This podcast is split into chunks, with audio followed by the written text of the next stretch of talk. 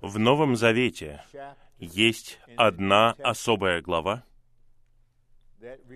которая раскрывает нам наивысшую духовность. И эта глава мы видим, как это раскрыто в том, кто живет в божественной и мистической сфере, одновременно живя в физической сфере и переживая и живя наивысшую возможную духовность для верующего в этом веке. Что это за глава?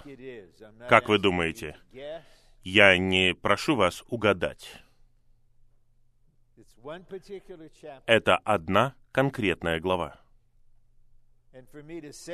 И когда я говорю это, это не просто мнение. Это осознание показано нам через служение века, через того, кто находился на высоком уровне зрелости и переживания. Глава не в послании к римлянам. Можете вычеркнуть это послание из своего умственного списка. Она не в послании к Ефесянам. Она не в послании к филиппийцам. Она не в послании к Колосинам. Это первое послание к Коринфянам, глава 7.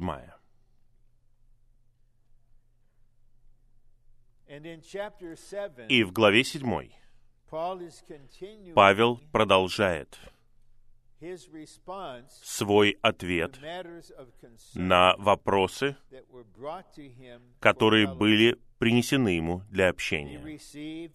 Он получил общение от людей в церкви, которые были верными Господу и Ему, и представили Ему длинный список трудностей и проблем. Поэтому в седьмой главе он подходит к особо трудному вопросу. Он отвечает на вопросы о супружеской жизни. В контексте того, что Павел подчеркивает, он говорит, Господь скоро придет. У некоторых из вас есть дочери, которые уже выходят из возраста, пригодного для брака. Что нам делать? Поэтому в первой части этой главы он говорит им о том, что Бог раскрыл ему. Эта часть довольно простая. Он един с Богом. Бог знает ответы. Бог возвещает ответы Павлу, и он все записывает. Но примерно в середине главы он подходит к определенному вопросу, и он вынужден сказать, «У меня нет откровения». У меня нету Слова Божьего об этом. Но он при этом показывает, что я несу ответственность за вас и перед вами, и вынужден что-то сказать. Вот что я сделаю, поскольку у меня нет откровения от Господа. Я скажу вам, что я думаю. Я дам вам свое мнение. Он искренне говорит нам, у меня нет слова от Господа. Поэтому он говорит совершенно прямо, «Я дам вам свое мнение. Вот что я, ваш брат, думаю об этом». И затем он представляет свое мнение. И когда он заканчивает говорить, он говорит, знаете что? Я думаю, что я имею Духа Божьего. Это пример наивысшей духовности. Мы, возможно, думаем, о, наивысшая духовность — это когда кто-то может говорить, как пророк в Ветхом Завете, «Так говорит Господь, у меня есть слово от Господа». Совершенно не обязательно быть духовным человеком. Если Бог решает вдохновить вас, вы просто говорите. Если Он мог заставить говорить ослицу, то, конечно, Он может сделать так, что мы, люди, заговорим. Ослица не стала духовной, только лишь потому, что она говорила за Бога. Она даже не стала человеком. Она осталась ослицей. Тогда почему мы говорим, что этот отрывок из первого послания Коринфянам 7 главы раскрывает наивысшую духовность? Причина вот в чем. Это иллюстрация слов Павла в первом послании к Коринфянам 6.17. Тот, кто соединяется с Господом, есть один дух. Пожалуйста, обратите внимание. В стихе не говорится, что человеческий дух, который соединен с Господом, есть один дух. Он говорит, вся личность, соединенная с Господом, есть один дух с Господом. Павел живет таким образом. Он есть личность в единстве с Господом. Он пребывает в Господе. Он переживает органический союз с Господом. Поэтому, когда Господь вдохновляет его и дает ему откровение, он просто говорит. Но когда он говорит, «Я скажу вам, что я думаю», он говорит по-человечески. Он подает свое мнение но его мысль — это мысль Бога. И его мнение — это мнение Бога. Поскольку его разум и разум Господа едины. Но при этом он общается нормальным образом. Братья и сестры, вот как я это вижу. Я не утверждаю, что это напрямую от Господа. Но Он говорит из слитого духа. Он говорит как личность, чья внутренность пропитана обитающим внутри него духом, слитым с его духом. Поэтому его чувства передают чувства Господа. Его решение — это решение Господа. Его мысли — это мысли Господа, и его слова — это слова Господа. Мы не должны просто легковесно цитировать, что он говорит. «Я думаю, что имею Духа Божьего». Это очень драгоценно. Для меня это более трогательно, чем если бы он сказал, «Я уверен, что Бог говорил со мной». Я обычно пугаюсь, когда кто-то говорит, «Бог показал мне это, Бог сказал мне это». Это показывает, что вам не нужно тело Христова, вам не нужно общение, вам не нужно подтверждение. А теперь вы приписываете Богу такие решительные слова. Я считаю, что в тот день Бог оправдает себя и покажет, что многое из того, что якобы Он говорил, Он не говорил. Религиозные люди, искренне верующие, говорят, Бог сказал мне, Бог показал мне. Это не так духовно, как выглядит. Это просто сильное выражение самоуверенности. Поэтому, когда Павел говорит, Я думаю, что имею Духа. И когда мы читаем, если мы в своем Духе, мы чувствуем, Павел, действительно, ты был в Духе. Просто подумайте об этом. Он говорит, я подаю свое мнение. Сравните это с тем, что сказал Петр в 16 главе Евангелия от Матфея.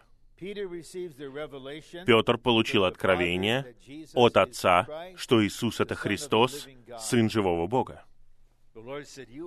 Господь сказал, «Ты блажен».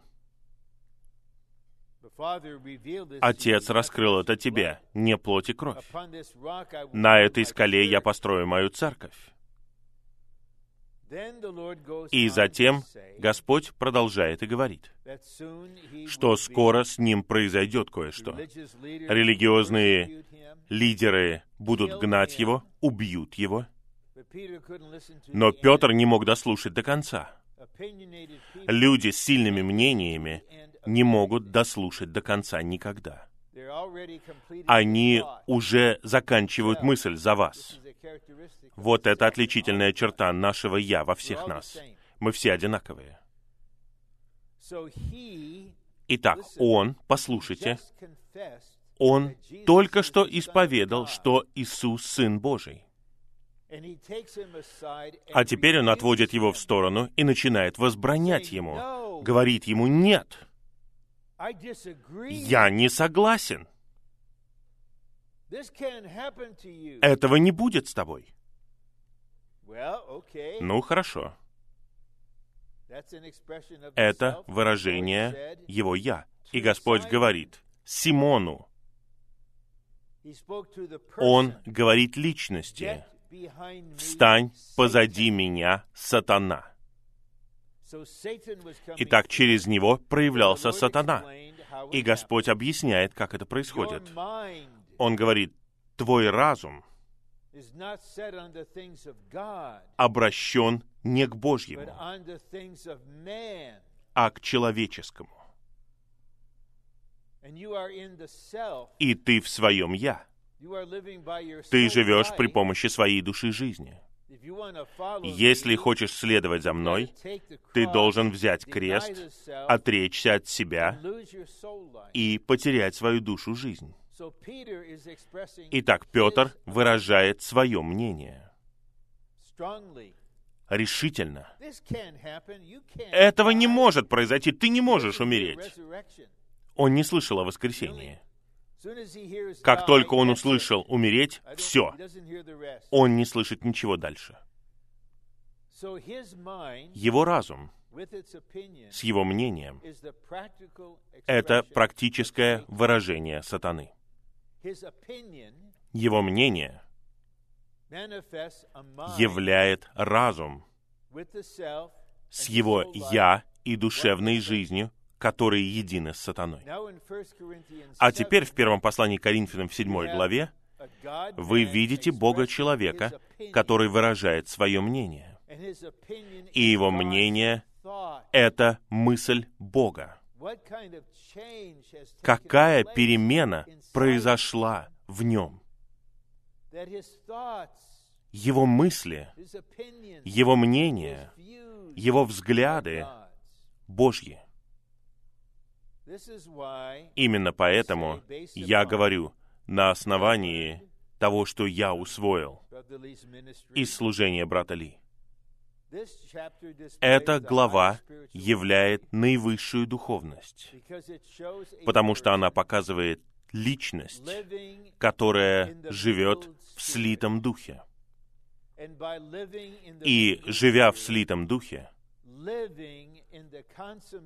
он живет в завершенном духе, как божественной и мистической сфере. Итак, вы видите во второй половине первого послания Коринфянам 7 главы, насколько это что-то божественно-человеческое. У него нету странной интонации. Он не говорит, «О, я хочу сказать вам, что Господь показал мне сегодня». Неужели люди друг с другом вот так вот разговаривают? Это что-то странное. Мне просто неуютно слышать такое. И когда так говорят целые группы, я хочу уйти оттуда. Почему мы не можем говорить друг с другом и с Господом искренне и по-человечески? Вот на что это похоже. Когда человек живет в божественной мистической сфере, живя в слитом духе, Потому что когда он живет в слитом духе, во все большей степени, все большая часть его существа становится единой с Господом. Это процесс. Давайте вспомним послание к Ефесянам 4.23. «Обновляйтесь в духе вашего разума». Это слитый дух, который распространяется из нашего внутреннего существа в наш разум и пропитывает наш разум и обновляет его. И мы знаем из 12 главы послания к римлянам, что мы преобразовываемся обновлением разума. Мы знаем из послания к Ефесянам 3.17, что когда мы получаем силу во внутреннем человеке, Христос устраивает себе дом в нашем сердце. Мы знаем из послания Галатам 4.19, что Христос образуется в нас. И мы учимся из первой главы послания к филиппийцам, где Павел говорит, «Ибо для меня жить — это Христос. Мое житие здесь — это сам Христос». Мое желание состоит в том, чтобы Христос был возвеличен. Он говорит, в моем теле. В моем теле, будь то через жизнь или через смерть. И у нас нет никакого описания того, как его убили. Но я уверен, что те, кто убивал его, и те, кто наблюдал за этим, увидели что-то, чего они никогда не видели раньше. Они увидели Христа, который был возвеличен в теле человека, которого они убивали. Поэтому, что касается Павла, есть полное развитие. И когда он говорит «в моем теле», он не говорит «в моей душе», «в моем теле». Это показывает связь между двумя сферами. Вот что происходит с моим телом. Вот что я переживаю в физической сфере. Но в то время, когда это происходит, я нахожусь в божественной мистической сфере, потому что я в слитом духе. Поэтому Христос возвеличивается, и вы убиваете меня. не забывайте этого. Я не знаю, что сказал Павел. Особенно, если они слышали его молитву. Господь, прости им, спаси их, не вмени им этого греха. Наш брат Стефан молился именно так, потому что это был Иисус, который жил снова. А теперь мы переходим к четвертому плану.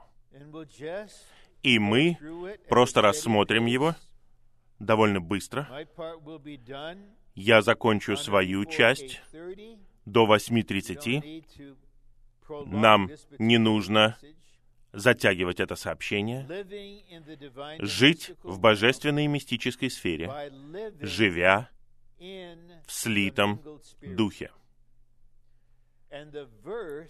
И стих, конкретный стих, который раскрывает житие в слитом духе, это послание к римлянам 8.4. 8.4. Павел говорит, что праведные требования закона исполняются в нас, не нами, в нас, ходящих согласно Духу. Мы точно знаем из Евангелия от Матфея, глав с 5 по 7, что законы, требования в Царстве Небес — это наивысшие требования. Это требование царства. И Павел говорит, что эти праведные требования закона исполняются в нас. То есть кто-то еще делает это за нас. Мы делаем это не своими силами. Наша обязанность состоит в том, чтобы ходить согласно Духу. И Дух в послании к римлянам 8.4 — это слитый Дух. И слово «ходящих» — это своего рода символ, который обозначает сумму всего нашего жития. Когда мы говорим о хождении, которое у нас есть, мы имеем в виду житие, которое у нас есть.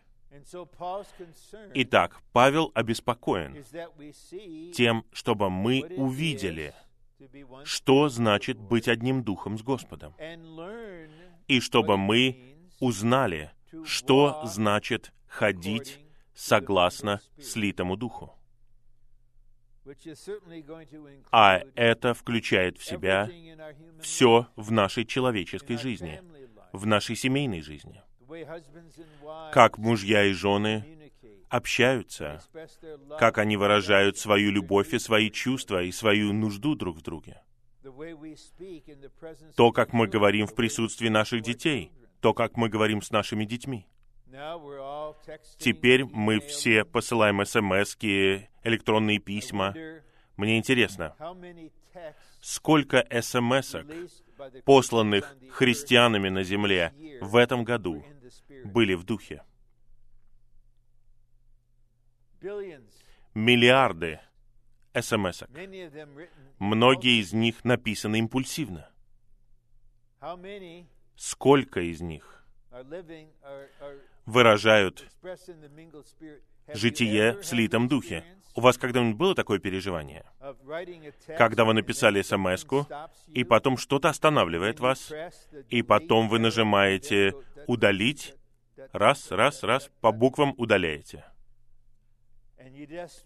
И вы осознаете, я был в себе, я не буду посылать эту смс. А было ли когда-нибудь такое, чтобы вы этого не сделали и послали эту СМС?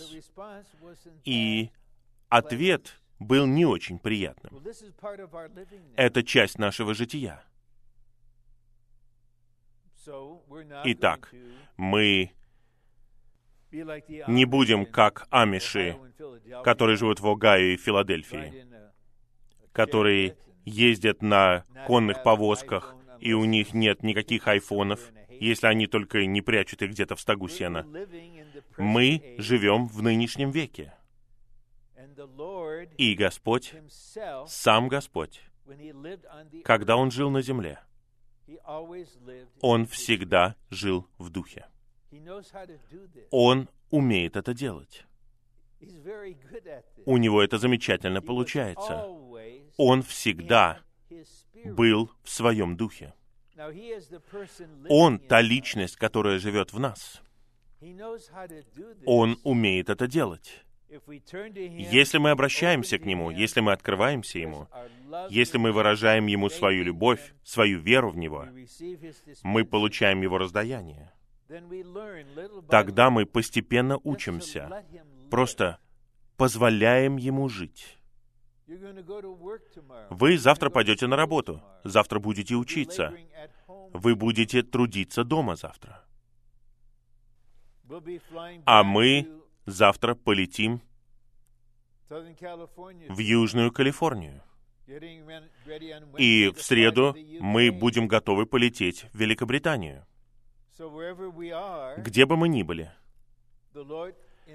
в этой божественной мистической сфере есть только один закон. Может быть, это покажется странно, но есть только один закон в действительности, а именно жить в слитом духе, ходить согласно духу. Закон не говорит, что читать Библию вот столько, вот столько благовествовать, столько молиться, столько жертвовать. Если мы будем делать все это без Бога, это ничто. Это религиозная деятельность. Многое из того, что мы делаем, на первый взгляд духовное, но мы делаем это без Господа. Тогда Господь этого не признает. Это не Иисус, который живет снова. Это религия. Да, вы не мирские, вы не светские. Вы серьезны по отношению к Богу, но вы религиозны, потому что вы делаете это не в единстве с Господом. Но когда мы едины с Господом, и мы ходим согласно слитому Духу, тогда Господь может жить, и Он молится о том, как нужно молиться, и Он поет, Он говорит, Он служит. Он думает, он чувствует. Он всеобъемлющая личность. Итак, наша доля лишь в том, чтобы жить в слитом духе. И я надеюсь, что хотя вы, возможно, делаете это искренне, не надо вставать после собрания, подходить к микрофону и говорить, «Я посвящаю себя тому, чтобы жить в слитом духе». На первый взгляд вы посвящаете себя. На самом деле вы обещаете. И вы не можете исполнить этого обещания. Отныне я больше не буду в плоти, отныне я не буду больше грешить, я никогда не буду в смерти, я не буду любить мир, я буду совершенным, я буду в слитом духе. отныне, я обещаю. И Господь такой дорогой, Он говорит, хорошо, я знаю твое сердце, я знаю, что у тебя доброе намерение. Посвящение — это не обещание, что ты будешь что-то делать или быть кем-то. Посвящение — это когда ты отдаешь себя Господу, чтобы Он делал то, что Он хочет. Я предлагаю, чтобы ты молился так. Господь, я отдаю себя Тебе, чтобы Ты обучал меня ходить в слитом духе. Я представляю себя тебе как ученик, как тот, кто хочет научиться этому. Я ничего не знаю об этом. И тогда Господу будет угодно устроить все в нашей жизни. Я люблю стих в притчах, 20 глава, стих 24. Там говорится, шаги человека направляются Иеговой. И как же человеку понять свой путь? Я скажу вам сегодня, я не понимаю свою жизнь. Как я сюда попал? В Калгари. Как я оказался здесь с вами, с моей дорогой женой Таней. Я не хочу говорить многое. Я знаю, она хочет быть покрыта. Она хочет быть скрытой, поэтому я говорю, ты скрыта в свете и покрыта любовью. Часто в течение дня мы просто смотрим друг на друга, обнимаемся и говорим одни и те же слова. Удивительно, удивительно. Как это произошло? Итак, я научил ее очень полезному английскому слову. Я говорю, это необъяснимо. Необъяснимо. Это означает, это объяснить невозможно. Не надо чувствовать себя плохо, если вы не слышали такого слова раньше. Может быть, вы никогда его и не использовали. Итак, наши шаги предопределены. Наша жизнь отмерена. Всевластный Бог устраивает многое. Это шаги, которые Он устраивает. И я не знаю, что происходит, и я не хочу знать, что происходит. Я просто хочу научиться быть единым с Господом в нынешнем моменте. Я хочу быть одним духом в данную минуту. Молодые люди, не позволяйте врагу взвалить это бремя на вас, и, и вы будете говорить, «О, я услышал это сообщение, я должен быть в слитом духе всю оставшуюся жизнь. Мне всего лишь девятнадцать. Мне нужно жить в слитом духе всю оставшуюся жизнь». Я не говорю этого. Я предлагаю быть вам в слитом духе сейчас. Не через 47 лет, а сейчас, каждое мгновение. И как я отмечал в предыдущем сообщении, мы будем учиться, делая. Это лучший способ выучить что-либо.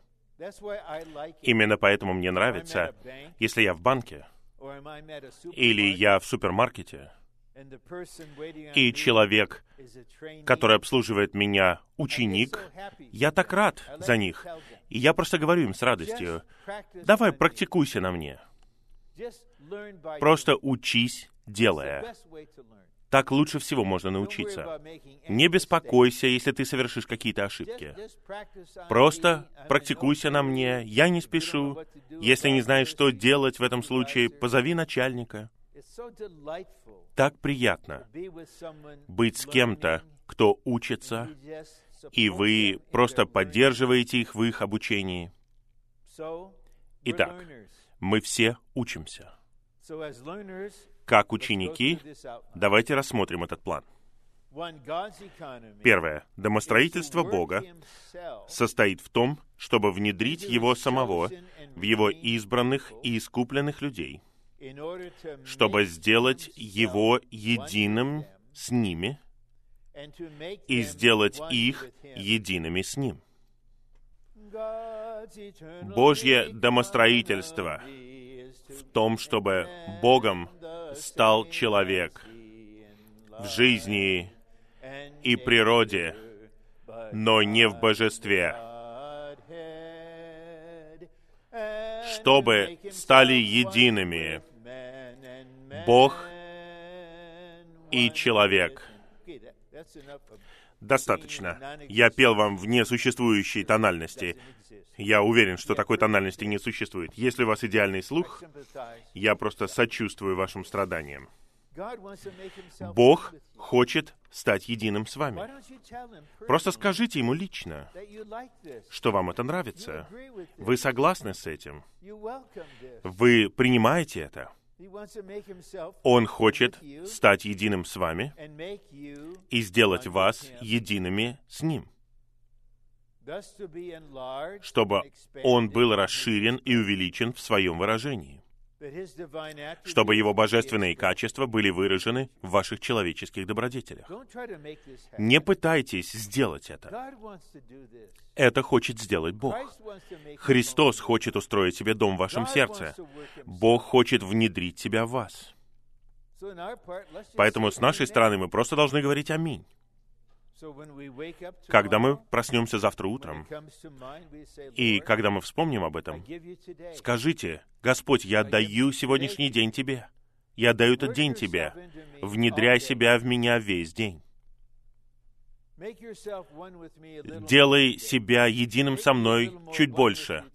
Я хочу быть больше единым с тобой. Забудьте потом об этом. Он не забудет.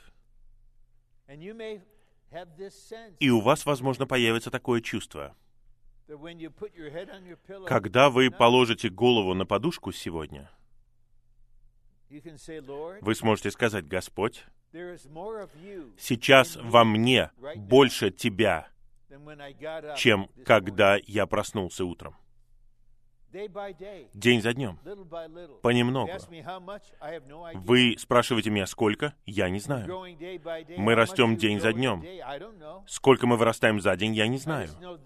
Я просто показываю вам, как жизнь развивается. В пункте А говорится, в своем домостроительстве Бог сливается со своими людьми, чтобы быть одним целым с ними. Точно так же, как Иисус, Бога-человек, является Богом и человеком, слитым воедино, мы будем такими же в принципе. Мы не что-то третье, не Бог и не человек. Мы будем просто божественно-человеческим существом. Мы едины с Богом путем слияния. Вот что произошло с Павлом. Поэтому он мог сказать, «Я подаю свое мнение».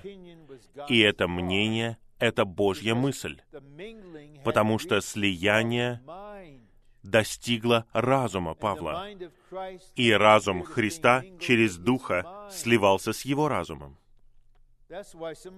Именно поэтому некоторые из вас, наверное, слышали, может быть, не напрямую, о этой реальной иллюстрации.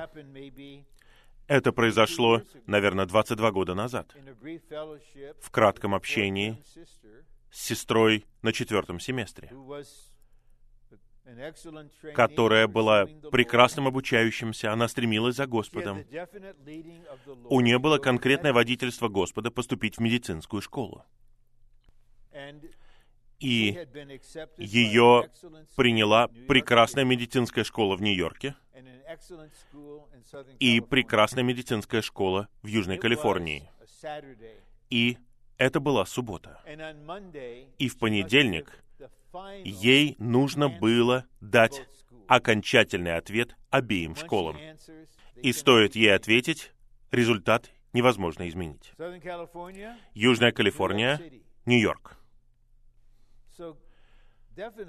Итак, совершенно точно она хочет узнать волю Господа. Она не хочет совершить ошибку. Поэтому она молится, и Бог молчит. Он ничего не говорит. Он не дает ей никаких намеков. И она общается мудро,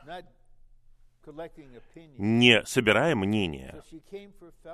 И вот она приходит за общением. Она хочет каким-то образом узнать вот до понедельника, чего Бог хочет от меня. И вот что я сказал ей, и я не сожалею. У меня мир, когда я вспоминаю об этом. И я сказал ей следующее. Я сказал, «Ты и Господь едины. Он живет в тебе. Он един с тобой, а ты едина с ним. Мне кажется, в этом случае он просто хочет, чтобы ты приняла решение. Он доверяет тебе, он един с тобой, Просто реши. Сестра, я не думаю, что ты услышишь что-либо от Бога. Он не сделает так, что твой ангел материализуется очень рано, в понедельник утром, и явится тебе в комнате и скажет, «Я послан от Бога с вестью, поступай вот в медицинскую школу в этом городе». Не будет никакого сна, не будет никакого знамения, не будет никакого чуда, не будет никакого слова. Ты можешь открыть Библию и вслепую ткнуть в любой стих, но когда ты ткнешь в любой стих, это не поможет тебе. Возможно, ты откроешь родословие в первой книге Паралипоменон, поэтому ничем это тебе не поможет. Вот что она сделала. И я верю искренне, когда я говорил ей это. Я был един с Господом в своем общении с ней. И это был совет Господа ей. И я не говорил ей об этом. Но как только она ушла, у меня состоялся короткий разговор с Господом. Я сказал, Господь, она поедет в Нью-Йорк. Туда она и поехала. Все произошло замечательно. И один брат, который служил на северо-западе, переехал в Нью-Йорк, поступил в аспирантуру в Колумбийском университете, они встретились, они поженились, и она закончила медицинскую школу, она стала врачом, стала мамой, и у нее есть определенное чувство о том, как быть пневматической мамой в своей ситуации. Иногда вот все вот так. В Деяниях в 16 главе Павел движется. он начинает двигаться в одном направлении. И Святой Дух говорит, остановись. Нет. Павел говорит, хорошо. Наверное, нужно идти в другом направлении. И Дух Иисуса говорит, нет. Мы не должны бояться двигаться. Я привожу вам такой человеческий пример. Ну, немного смешной. Можно немного посмеяться. Не беспокойтесь. Это не будет что-то фривольное. У меня есть особая способность. И на самом деле у меня есть определенный дар. И это практически какое-то чудо. Это дар теряться. У меня есть способность теряться где угодно в любое время, без каких-либо усилий. Без усилий. Если я выйду из этого зала, где мы собираемся, я не знаю, куда идти дальше, я не знаю, где я окажусь. Поэтому, когда я веду машину, это ситуация. Я просто теряюсь. Поэтому я понимаю, что если мне нужно поехать куда-то из Анахайма, где-то за 40 миль в другой город, в округе Оранж или в округе Лос-Анджелес, я закладываю время на то, что я потеряюсь. И вот однажды братья описали мне, как туда доехать. На запад по 91-му шоссе, потом доедешь до 710-го шоссе. И вот я еду по 91-му шоссе на запад, я еще не потерялся, и вот 710-е шоссе. И я поворачиваю на 710-е шоссе, и я еду, и вдруг вижу вывеску. «Добро пожаловать в Лос-Анджелес». И я понимаю, что я еду в противоположном направлении, но я не стал осуждать себя. Сразу же это стало водительством. И я не опоздал, потому что я заложил это время в своем расписании, то, что я потеряюсь. Вот в нашей жизни с Господом может произойти вот что. Поскольку человек живет в сфере правильного и неправильного, он не хочет совершить ошибку, Поэтому он не будет двигаться, пока он не подумает, что у него есть водительство. Предположим, я вот такой, когда вожу машину. Я сажусь в машину, и поскольку я боюсь совершить ошибку, я делаю большую ошибку.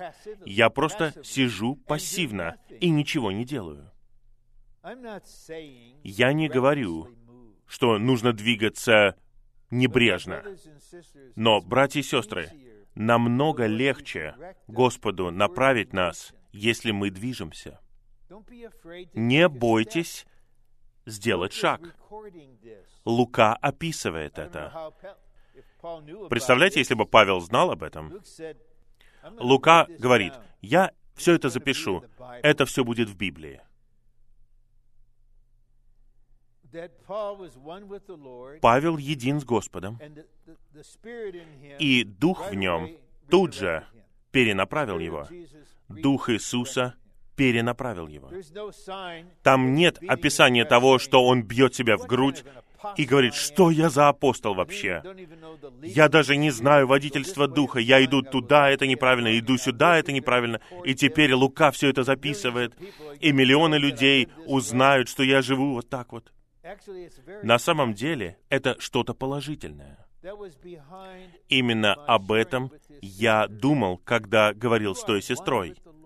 Ты едина с Господом, сестра. Он знает это. Он знает твое сердце. Он знает, что ты хочешь узнать Его волю. Поэтому просто решай — и начинай двигаться в этом направлении. И внутреннее чувство жизни подтвердит это. Вот что произошло. Поэтому Это важный вопрос. Мы слиты вместе с Господом. И мы не должны жить так, как будто мы не слиты с Господом, как будто Господь вот там, вот, а я здесь и мне нужна весть от Него. На самом деле, по большей части, мы приходим к Богу как к большому компьютеру и мы хотим получить от него информацию. Мы вводим туда данные, и если мы получаем распечатку, просто мне нужна распечатка от тебя. Мы говорим, благодарю тебя, Господь, я вернусь, когда мне потребуется побольше информации от тебя. Иногда, в своей милости к нам, Он сообщит нам что-то. Но Он хочет дать нам самого себя.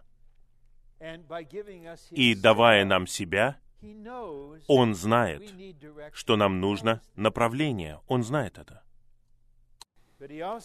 Но Он также знает, что у нас есть еще большая нужда, а именно позволять Ему жить в нас и позволять Ему быть едиными с нами. Я перешел к пункту «Б» в первом римском пункте. Мы быстро просматриваем этот план. Что касается этого единства и слияния, в первом послании Коринфянам 6.17 говорится, что мы те, кто соединяется с Господом, что мы те, кто соединяется с Господом, один Дух. Божественный Дух и человеческий Дух слились вместе в один Дух. Два. То, что подразумевается в первом послании Коринфянам 6.17, является чудесным и далеко идущим. А. То, что мы один дух с Господом, подразумевает, что мы в Нем и что Он в нас. Эта сестра, обучающаяся, была одним духом с Господом, она была в Нем, Он был в ней, и ее решение в этом случае будет решением Господа. Пункт Б. Мы и Он были слиты, смешаны органически и стали одним в жизни. Этот стих раскрывает, что мы и Христос являемся одним чудесным, живым целым. Мы одно. Но при этом мы различимы. У нас есть своя личность, у Господа своя личность, но мы одно. Пункт Г озаряет. Мы — полная и целая личность. Все наше существо. И Господь есть один Дух. Итак, Господь будет обучать нас, чтобы мы упражнялись в том, чтобы быть едиными с Ним. Это на самом деле основание нашего Бога-человеческого жития. Нам необходимо упражнять свой дух веры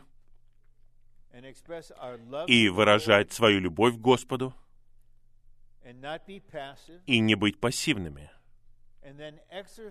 и упражняться в начале нового дня, чтобы быть одним с Ним.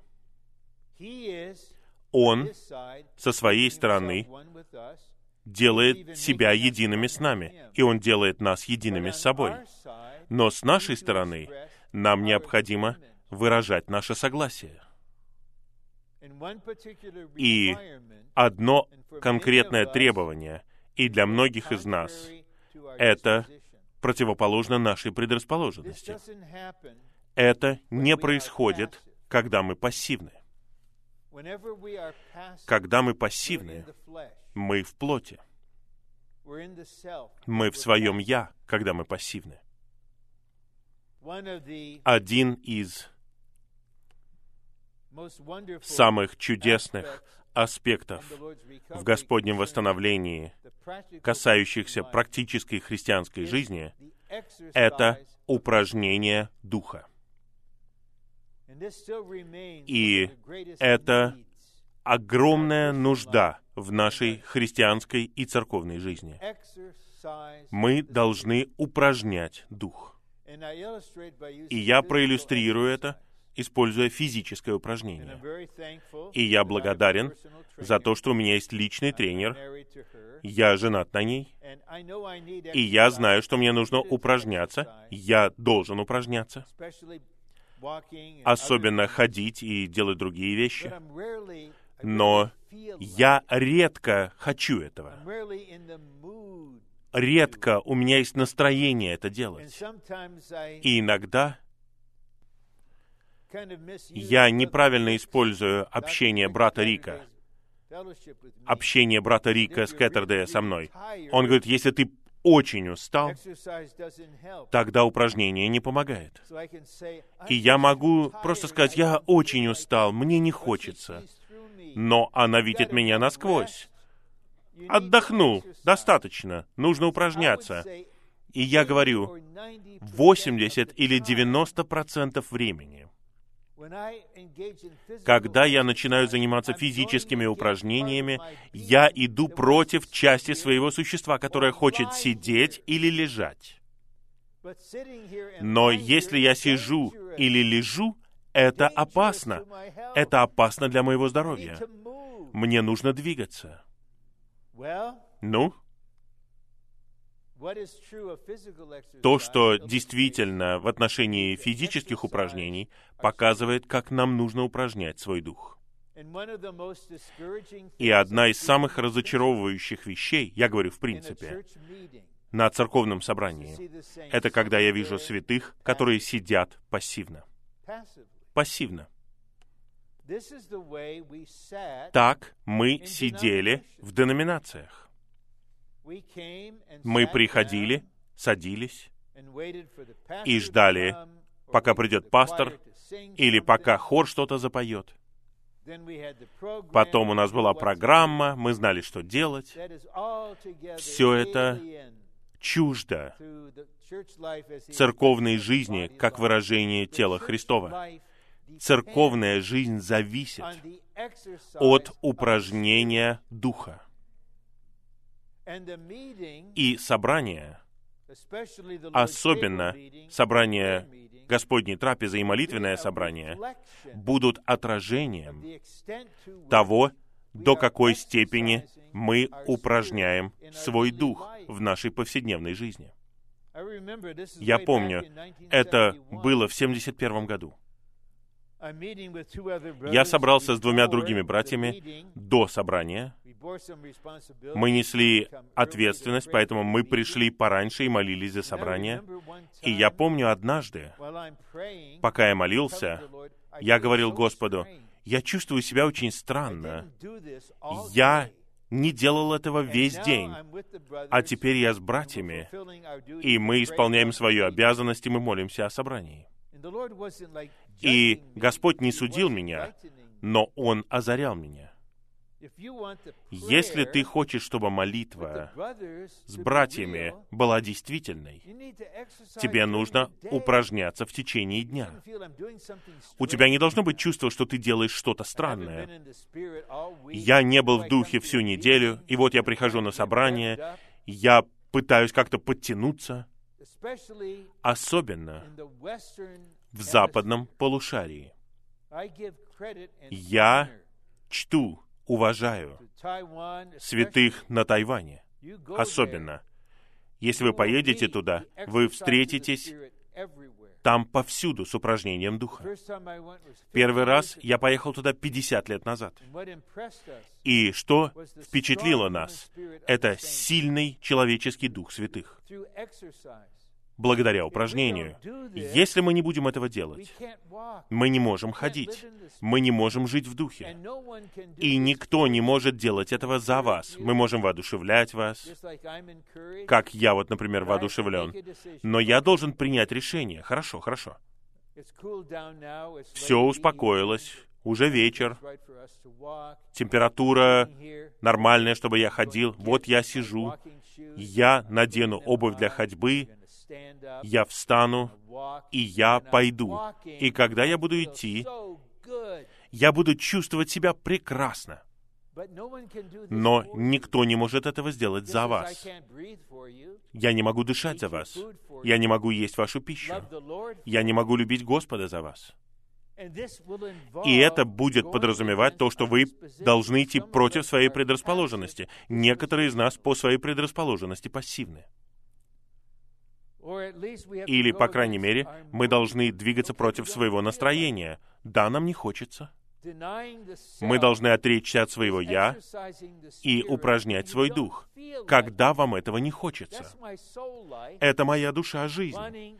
Она хочет уютного, легкого существования. Но Господь во мне хочет жить благодаря моему упражнению Духа. И главное упражнение состоит в том, чтобы подкреплять свое единство. И тот, кто соединен с Господом, есть один Дух. Третий пункт выражает величайший свет, который Господь дал своему восстановлению через служение века. Чтобы быть надлежащим христианином, мы должны знать, что Господь Иисус сегодня — как воплощение триединого Бога, есть Дух, обитающий в нашем Духе, и слитый с нашим Духом, как один Дух. Теперь мы, наверное, все мы получили ясность о доктрине, об учении. И у нас нет с этим никаких проблем. Но знание здесь — это личное что-то. Я помню, как один брат свидетельствовал. Он с женой были недавно в Господнем восстановлении. И он сам только что узнал о духе, душе и теле. Это что-то основополагающее. И что у него есть дух. И однажды жена была обеспокоена, не разозлилась, просто обеспокоена. Она беспокоилась из-за чего-то там. И он, молодой, неопытный муж, хотел помочь ей. Как все мы, мы не знаем, что сказать женщине, когда происходит вот это вот таинственное настроение у нее такое. И что бы мы ни делали, в лучшем случае это не помогает, а в худшем случае все делает только хуже. И так этот брат попытался что-то сделать. Он сказал, обратись к своему духу. Но если некоторые из нас скажут такое своим женам, они получат ответ. Ты сам обратись к своему духу. Но брат был искренним, и вот что произошло. Она начала плакать, и она сказала, «Я никогда не знала, что у меня есть дух». Наши драгоценные молодые люди, школьники, старшеклассники, студенты. Их учили как церковных детей всему этому. Им нужно узнать, что у них есть Дух. Им нужно узнать это лично и осознать это лично. Но главная суть здесь в том, что мы должны знать, что Господь Иисус, как воплощение триединого Бога, есть Дух, обитающий в нас. Это, это соответствует Евангелию от Иоанна 14.20. В тот день вы узнаете. Мы, возможно, верим в это. Но мы не знаем этого. Если бы я спросил брата здесь, «Ты женат?» а жена сидит рядом, и он ответил бы, «Я так думаю, да. Я верю, что я женат. Я верю, что если такое произойдет, они довольно остро поговорят, когда вернутся домой. Что ты имеешь в виду, что ты думаешь? Что ты имеешь в виду, что ты веришь? Это то, что ты знаешь. И я надеюсь, такое переживание будет у новобрачных или во время медового месяца, или когда они вернутся домой после медового месяца. Молодой брат проснется, и вдруг на него сойдет озарение. «Я женат! Я женат! Моя жизнь изменилась!» Есть какие-то вещи, которые нужно знать. И давайте теперь дадим почтение и почет сестрам. Когда они чего-то не знают, они не боятся спрашивать. Они не боятся признать, что я этого не знаю. Поэтому они будут спрашивать. И первое, что они делают, это они молятся. Но у мужчин, у братьев, все наоборот. Спрашивать — это унижение. Это значит признаваться, что я чего-то не знаю, чего-то не понимаю. И последнее, что мы делаем, это мы молимся. Поэтому Господу необходимо сделать так, чтобы мы начали сомневаться в себе хоть немного. Господь, я знаю это. Это действительно для меня? Или это просто учение, которое я принимаю, потому что я в Господнем восстановлении? Я хочу узнать это. Я хочу, чтобы это было действительным для меня. И когда я пасу молодого человека, я хочу перелить в него действительность. Я хочу помочь ему коснуться его слитого духа самостоятельно и увидеть, что произойдет в молодом человеке, когда он обнаружит, что животворящий дух един с моим духом. Он со мной постоянно, как мы пели — я наслаждался этим куплетом. «Мне силу в немощи несет помазание Твое». Энергия Твоя всегда поддержку мне дает. Итак, неважно, слабы ли мы физически, я ценю это в нашем брате Эдди. Я знаю, что он переживает перед тем, как он встает, чтобы говорить. Но помазывающий дух укрепляет его в его слабости.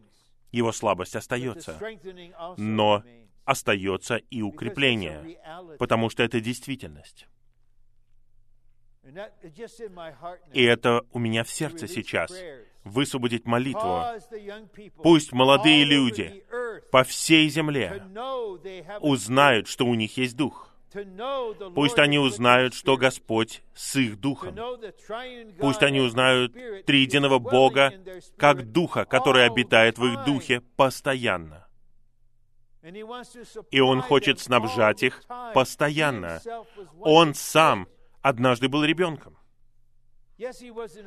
Да, он был в другой культуре, но он знал, что значит быть двенадцатилетним. Он знал, что значит не быть популярным. Он знал, что значит работать своими руками как плотник. Он знает, что значит быть человеком. И он знает, как быть в духе в любом возрасте. И нам нужно молиться об этом. Потому что если у нас есть только доктрина, это не производит к реальному переживанию жизни. У Иова был прорыв. В итоге он прорвался. После того, как Господь раскрыл себя ему и говорил с ним, тогда Иов покаялся. Этот праведный человек покаялся и сказал, «Я слышал о тебе слухом уха, но теперь мой глаз увидел тебя» Поэтому я гнушаюсь собой и каюсь. Это благословение быть церковным ребенком. Но их ситуация такова, они слышали, слышали. Слухом уха они слышали. Это неплохо. Это не что-то неправильное, это не ошибка. Но им нужно увидеть, что они услышали. Им нужно самостоятельно увидеть. Они не могут двигаться вперед, позаимствовав чье-то видение, взяв у кого-то переживания. Нам нужно молиться за них. Павел в тюрьме молился за нас, чтобы у нас был дух мудрости и откровения. Отец ждет такой молитвы. Он ответит на такую молитву. Мы должны упоминать их по имени, одного за другим, не публично, но перед Господом, этих дорогих святых. Сделай это в ней. Господь, мы хотим дать Тебе срок. Сделай это до конца этого года. Мы просим Тебя сделать это. Сделай это во всех. И давайте посмотрим, что произойдет. Если 15 школьников узнают, что животворящий дух слит с их духом, и Господь хочет делать все для них в их человеческой ситуации, в школе, где бы они ни были. И они знают это, и это действительное для них. А теперь у нас последний раздел, который мы рассмотрим за 7 или 8 минут. И потом, это большой раздел, и потом еще два заключительных пункта. В конечном итоге, Библия требует от нас только одного, чтобы мы ходили согласно слитому духу. Да, заповедей очень много. Любите своих жен, подчиняйтесь, Исполняйте Божью волю. Пусть Слово Христово обитает в вас. Пусть мир Христов будет судьей в вашем сердце. Да, но все это происходит, когда мы ходим согласно слитому Духу. Это окончательное требование, потому что оно включает в себя все остальное. Ключ ко всему находится в чудесном духе, который в нашем возрожденном духе и который стал одним духом с нашим духом. Жить в духе значит позволять Христу наполнять и пропитывать нас, пока Он не пронизает все наше существо, и так будет выражен из нас. Для этого требуется что-то очень простое. Мы должны открыть свое существо для Него. У меня есть простое упражнение, и я упражняюсь им десятилетия. Каждый день я начинаю с него. Первое я обращаю свое сердце к Господу. Если вы попытаетесь упражнять свой дух, когда ваше сердце не обращено к Нему, ничего не получится. Господь, я обращаю свое сердце к Тебе. Господь, пусть мое сердце будет обращено к Тебе. И потом я говорю, Господь, я открываю свое существо для Тебя. Я живу этот день как открытый сосуд перед Тобой. Внедряй себя в меня, раздавай себя в меня. Сегодня 19 августа. Делай это сегодня. Обретай почву во мне сегодня. И тогда мы будем наполнены, и мы будем выражать им. В. Быть близко к Господу и ходить в Его присутствии — это не то же самое, что быть одним духом с Ним. К сожалению, эта книга «Практика Божьего присутствия» не такая полезная, как может показаться. Потому что это ветхозаветное представление. Господь, я хочу быть в Твоем присутствии. Ты вокруг меня. Ты со мной. Да, Он с нами. Но мы можем быть удовлетворены этим. Я просто хочу ощущать Твое присутствие со мной. Но Господь может забрать это ощущение или чувство на время, потому что Он хочет, чтобы вы узнали Его как того, кто с вашим духом. Таким было последнее слово Павла своему духовному сыну Тимофею. Господь, пусть будет с твоим духом, Тимофей. Я ухожу. Я буду мучеником. Я закончил свой бег. Сам Господь, личность, с Твоим Духом, личность, прекрасная личность Господа с Твоим Духом, благодать да будет с Тобой. Пусть с Тобой будет наслаждение этой личностью. Да, мы наслаждаемся присутствием Господа, Он с нами. Но это не то же самое, что быть одним духом с Ним. Взаимное пребывание в Евангелии от Иоанна 15 главе стихах 4 и 5 — это практика того, чтобы быть одним духом с Господом. Истинная лоза — это Христос как дух. Мы, ветви, привиты к лозе, будучи слиты с Духом, и мы один Дух. Когда мы живем в Духе, мы естественным образом пребываем на лозе.